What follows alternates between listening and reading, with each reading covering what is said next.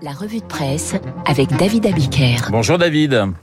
Bonjour Renaud, bonjour à tous. Et ce matin, la une des stars et la gauche, faute de gouvernement.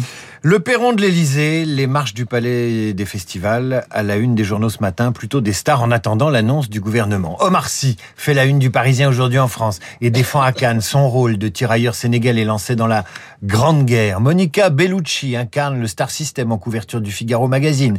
Grand portrait de Marion Cotillard dans Le Monde par le critique Samuel Blumenfeld. Si, si, elle est, vous dites, Alexis, elle est pas, du Figaro Magazine. Figaro Magazine, c'est Mélenchon. Figaro Magazine. Le Figaro Magazine, c'est pas tout à fait oui, vous avez raison, vous avez raison. Vous avez aussi un grand portrait de Marion Cotillard dans Le Monde par le critique Samuel Blumenfeld. Mélenchon et Hidalgo également font la une. Le premier étant une de Libération pour une marche nuptiale, nuptiale, hein, la nupe, nupes, machin, enfin D'accord. Oui, oui. Flanqué de ses acolytes. On avait compris. On avait Ben, je ne sais pas si tout le monde connaît ce jeu de mots pour l'instant, parce que bah, voilà, il est flanqué de ses acolytes communistes, écolos et socialistes. La seconde, Anne Hidalgo, occupe le terrain parisien à coups d'annonces tonitruantes. Mais pour quel résultat se demande euh, l'opinion. Et puis il y a Isabelle Adjani qui fait la une de elle et qui donne au magazine une interview. Avec Adjani, c'est toujours, euh, c'est toujours intelligent, c'est toujours brillant. Et oui, Adjani qui cite le philosophe italien Antonio Gramsci.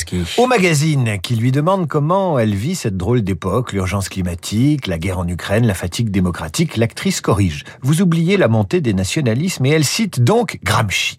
Le vieux monde se... Gramsci ou... ou Gramsci, comme non, vous non, non, mais allez-y, allez-y. Le vieux monde se meurt, le nouveau monde tarde à apparaître et dans ce clair-obscur surgissent des monstres. Et celle qui fut au cinéma la reine Margot ajoute « Nous sommes dans ce temps de clair-obscur ». En une citation et un commentaire personnel, Isabelle Adjani résume un peu son époque. Le philosophe Gramsci ou Gramsci, c'est euh, l'idole de l'extrême gauche. C'est l'homme qui a théo- théorisé que la bataille politique se gagnait par la bataille culturelle, la bataille des idées. Et c'est Rémi Godot qui ce matin fait lui aussi dans son édito de l'opinion une référence à Gramsci ou Gramsci en évoquant la mélanchonisation des esprits. Voilà ce qu'il dit. Mélenchon a perdu mais il ne cesse de gagner, écrit-il. Gramscien en diable. Jean-Luc Mélenchon impose le tempo et le credo. Qu'il ait mélenchonisé la gauche social-démocrate, personne n'en doute, mais le leader des insoumis ne serait-il pas en passe de subvertir la future majorité? Partout dans le pays, les codes de l'économie administrée reviennent en force. Le retour de la planification, mais aussi le blocage des loyers, le contrôle des prix, la surtaxation des profits. Et Rémi Godot supplie le futur gouvernement. Il faut qu'il attende un peu, ce sera bientôt. Il faut expliquer que ces remèdes ont un coût. Non, on ne peut taxer les entreprises limite. Oui, la gestion étatique entraîne faillite et pénurie. Non, la décroissance ne promet pas des lendemains qui chantent. Et il conclut, très remonté, Rémi Godot, Jean-Luc Mélenchon n'est pas un espoir, mais juste un repoussoir. Il y va fort, hein, Rémi Godot. N'empêche, n'empêche, il a un peu raison. Parce qu'à la une du supplément Demain du Figaro, et je regarde Alexis Brézé qui est sur ma gauche, vous avez une illustration. attention. hein. Vous avez une illustration patente de ce que l'éditorialiste de l'opinion appelle la mélanchonisation des esprits grâce à la stratégie de Gramsci. Le Figaro demain, supplément donc, qui titre Pénurie et si l'ère de la sobriété avait sonné. Le Figaro qui donne dans la décroissance. Ça interpelle quand même. L'innovation, poursuit le quotidien, ne fera pas tout. L'heure est peut-être venue de nous interroger sur nos modes de production et de consommation. Tout cela illustré avec la photo d'une Hollandaise, tout sourire, dans son potager, avec un fichu sur la tête à la mode soviétique, dans un village autogéré, précise le Figaro, qui est parvenu à l'autosuffisance quand le Ça Figaro... fait rêver hein, quand vous le dites comme ça. Ah ben non, moi ça m'angoisse parce que quand quand le Figaro se met à douter des mérites de la croissance, ça veut dire qu'effectivement Adjani a raison.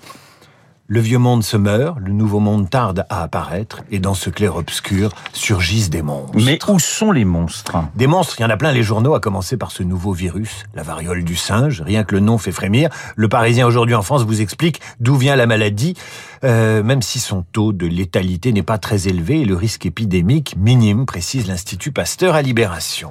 La newsletter du Monde vous annonce quant à elle que l'Oklahoma a voté hier une loi qui interdit l'avortement dès la fécondation. Pour être adopté, il lui faudra la signature assez facile à obtenir du gouverneur républicain de cet État du Sud ultra-conservateur et qui est déjà le plus restrictif en matière de droit à l'avortement.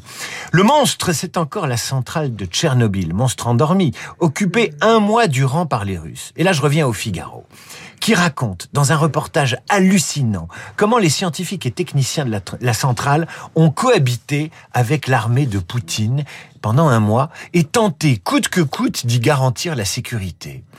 Et le directeur du site raconte, c'est un personnage, le directeur du site de Tchernobyl. Il s'appelle Valentin Geiko. Il connaît la centrale comme sa poche. À l'âge de 25 ans, il a fait partie des liquidateurs qui ont risqué leur vie en nettoyant le site. Il en a 60 aujourd'hui. Il a vu arriver les Russes à Tchernobyl. Alors il les a vus arriver cette année. Deux ou trois tirs et c'était fini. Si on ne voulait pas d'une nouvelle catastrophe, il fallait négocier. Et Valentin poursuit. À 17h, un général russe débarque flanqué d'un colonel dans mon bureau.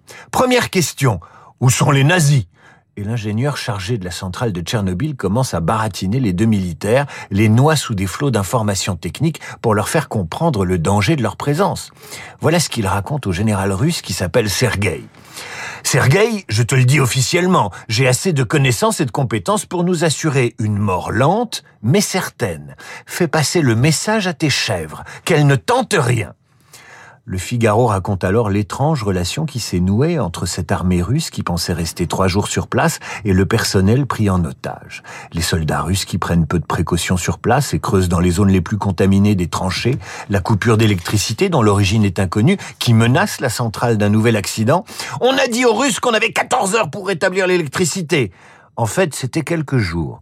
Lisez ce papier du Figaro, un jour on tirera un film de cette étrange cohabitation des Russes et des Ukrainiens dans Tchernobyl, incarnation du monde d'avant qui tarde à disparaître, pour citer encore Adjani citant Gramsci. Le nouveau monde, en revanche, cette semaine a un visage, c'est celui d'Elon Musk. Il est partout. Le milliardaire créateur de Tesla et de SpaceX fait la une de l'hebdo Le 1 du magazine Society. Un sujet dans Elle revient sur toutes les femmes de sa vie. Une sur deux est aussi barrée que lui. Car à la lecture des dossiers biographiques sur Elon Musk que lui consacre la presse, il apparaît que Musk est un visionnaire. On appelle ses fans les musquetaires. Les musquetaires, c'est les fans d'Elon Musk. C'est un fou, un monstre, un opportuniste ou un génie, on ne sait pas. C'est l'homme qui est en train de faire oublier Steve Jobs.